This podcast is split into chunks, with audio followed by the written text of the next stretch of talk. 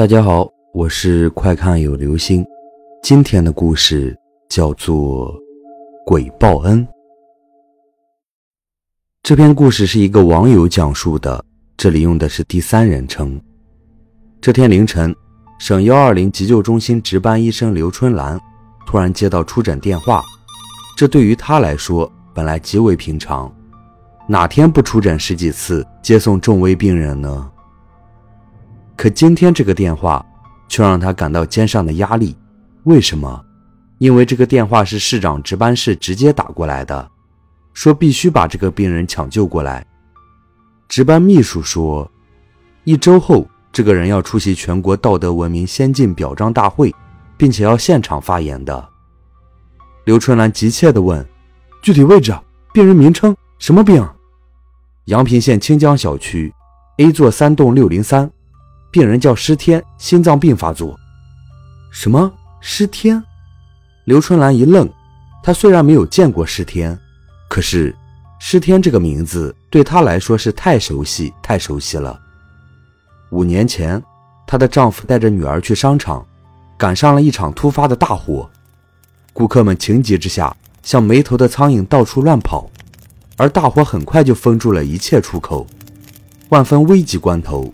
一个中年男子数次出入火场，将九个人救了出来，其中就有刘春兰的女儿。女儿说：“如果不是这个人将她背出来，她肯定没命了。”后来，媒体挖出这个中年男人叫施天，但是这个施天却极为低调，不愿接受任何人的报答和感谢。刘春兰也就无缘与施天见上一面。没想到。今天能以这样的机会与恩人见面，刘春兰等人以最快的速度赶到了阳平县清江小区，将施天抬上了急救车。一个十岁左右的小女孩哭着说：“爸爸突然发病，她给爸爸喂了药，可是爸爸仍然昏迷不醒。她在万般无奈之际，想到了给市长值班室打电话。”刘春兰随口问：“你妈妈呢？”女孩说。妈妈五年前就走了，因为爸爸被大火烧残了。刘春兰扫了一眼石天，他的脸上布满肉疙瘩，就像电影《夜半歌声》中的宋丹萍，太吓人了。刘春兰心头掠过一丝悲凉。英雄可爱，可是英雄的处境却是现实的。刘春兰抓紧给石天进行了就地检查，还好，石天因为吞过急救药。病情暂时稳定，但是必须马上进行下一步治疗，否则就很危险。时间就是生命。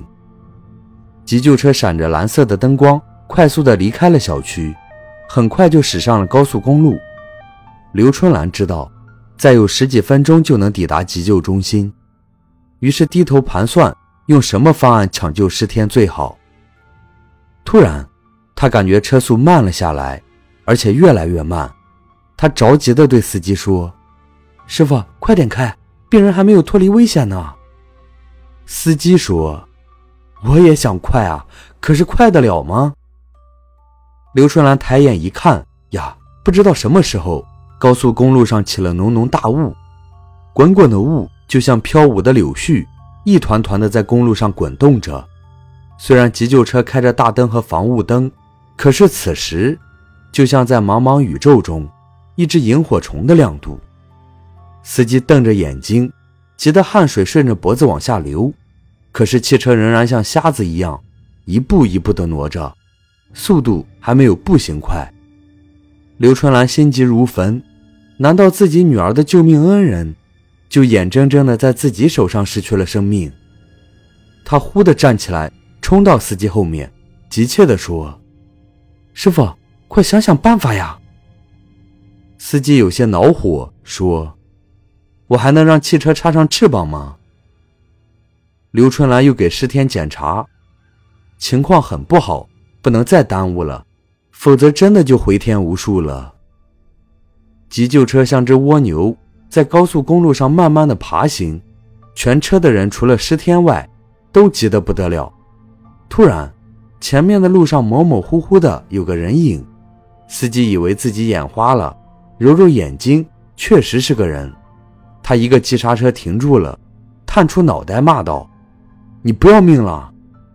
拦车的是个年轻姑娘，也就二十五六，穿着一身藕色衣服。她对司机笑笑说：“大哥，我有点急事儿，搭个车。”司机没好气地说：“不行，我这又不是公交车。”可那姑娘堵在急救车前不走，弄得急救车过不去，这真是秀才遇上兵，有理说不清。刘春兰就说：“得得得，别跟他纠结了，让他上来吧。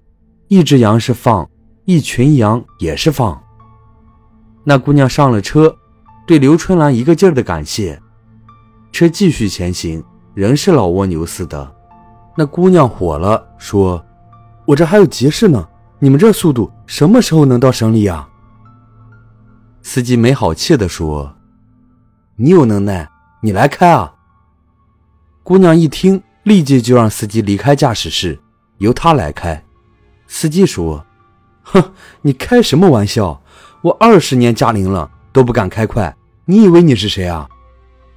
姑娘笑笑说：“我是驾校的教练，专门跑这条路的，我对这条路很熟悉。”让我试试看吧，不行再换。司机仍然不干，可刘春兰却动了心，也可能是急病乱投医吧，竟对司机说：“师傅，就让他试试吧，没准能行呢。”司机火了：“刘医生，你也不想想，他光凭一张嘴说，你见过他开车吗？”刘春兰平时文文静静，从不与人吵嘴，可此时大概是心急如焚。火气骤升，竟开口顶撞司机：“你不让他开，你怎么知道他不行？”司机一赌气，骂骂咧咧的就离开了驾驶室。那姑娘神色悠悠的坐上了驾驶位儿，一挂档，一踩油门，车呼的就窜了出去，嗖嗖嗖的一下子时速就上九十公里。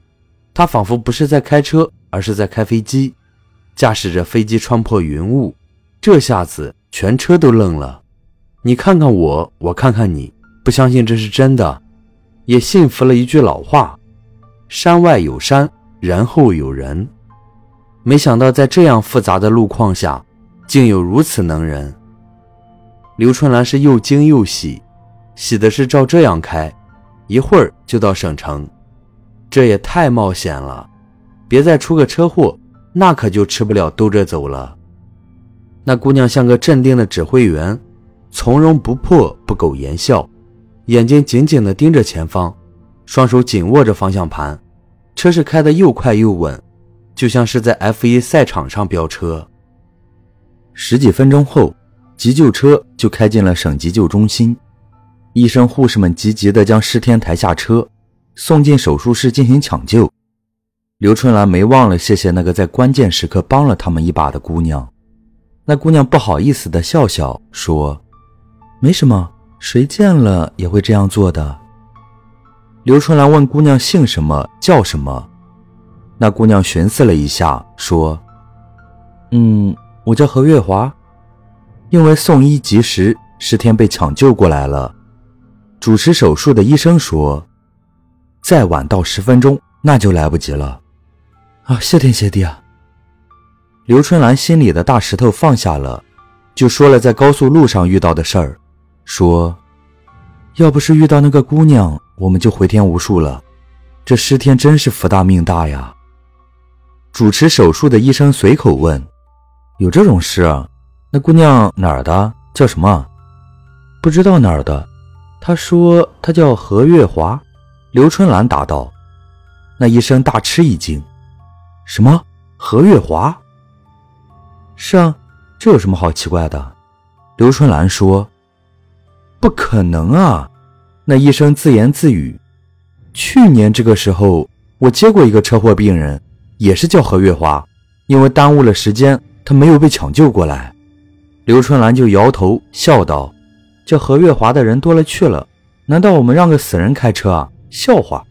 主持医生愣了愣，点点头，又摇摇头，问：“刚才那个病人是叫什么来着？尸天？是的，尸天。”哎呀，对了，医生拍拍脑袋说：“我想起来了，去年就是这个叫施天的男人把何月华背到咱们中心的。他一脸的肉疙瘩，把好几个医生吓得够呛。他大汗淋漓地说：他在公路上发现一个被撞的人，就背来了。那姑娘穿的是一件藕色的衣服。”刘春兰听了，顿时傻了。天哪！刚才他们遇到的真的是一个死去的人呀！他唏嘘不已，众人也连连感叹。但是大家都相信了一个理儿：这个世界上，不管你是谁，只要你干了好事，神鬼也相助。